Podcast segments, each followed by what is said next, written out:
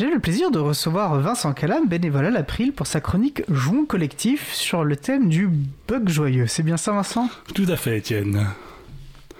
Alors oui, euh, en fait, à la fin de ma précédente chronique, en avril, Frédéric Couchet m'a demandé de faire une chronique plus guillerette pour le mois de mai. Il faut dire que j'évoquais un bug dans une application de gestion financière de la Poste britannique qui a conduit en prison pour malversation plusieurs dizaines de personnes.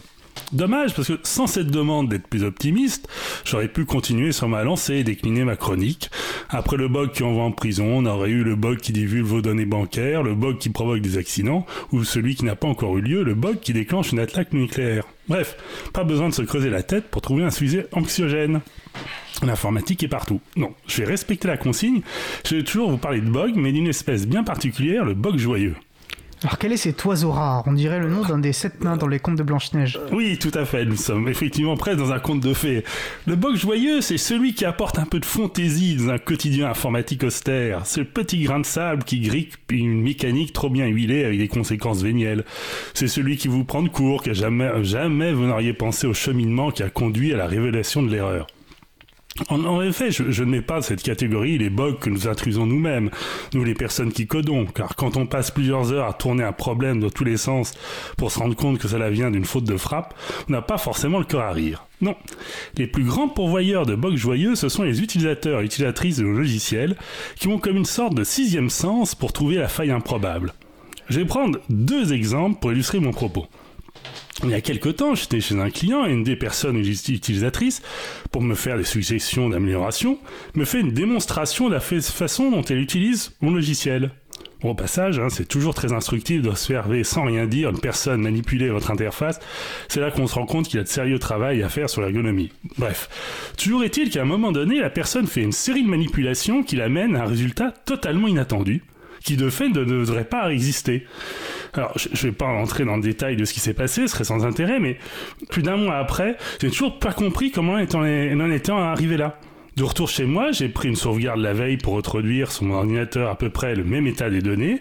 J'ai cliqué un peu partout, j'ai fait un parcours improbable de retour en arrière, de son historique dans mon navigateur, rien. Le logiciel s'est comporté comme s'il était censé le faire, aucune piste pour reproduire le phénomène. Mystère et boule de gomme. Donc c'est souvent des personnes peu à l'aise avec l'informatique qui sont l'origine de tels bugs. Oui, aux, innocents les mains pleines, comme dit l'expression. Parfois on a presque envie d'avoir une explication magique à la chose. Le logiciel sait que la personne devant l'écran n'est pas sûre d'elle et en profite pour faire n'importe quoi. Il m'est d'ailleurs déjà arrivé d'être appelé pour résoudre un problème qui disparaît mystérieusement en ma présence. Cela dit, les collègues peuvent aussi être une source de bugs joyeux, pour le moins surprenant. Tout près de chez de nous, pour le site Livre à vous, par exemple. Il y a quelques mois, Frédéric Boucher me signale qu'une partie de mon script ne marche plus. Cette partie avait pour mission d'analyser une chaîne de caractères, récupérer des différents éléments, séparés par un simple tiret. Or, pour une émission particulière, il avait fait le copier-coller du titre complet, sur un site web, et sur ce site, ce qui ressemblait visuellement à un tiret n'en était pas un. C'était un tiret typographique qui, d'un point de vue informatique, n'a pas du tout le même code que notre tiret du 6 qu'on produit sur le clavier. Là encore, j'aurais été bien en peine au moment de l'écriture du script de prévoir un tel cas de figure. Bon, vous allez me dire que je m'émerveille pour pas grand chose, c'est vrai. Mais franchement, quand votre liste bug à corriger s'allonge, vous avez envie d'injecter un peu de poésie dans tout ça. Après tout, parfois la liste des demandes fait penser à un inventaire à l'après-vert.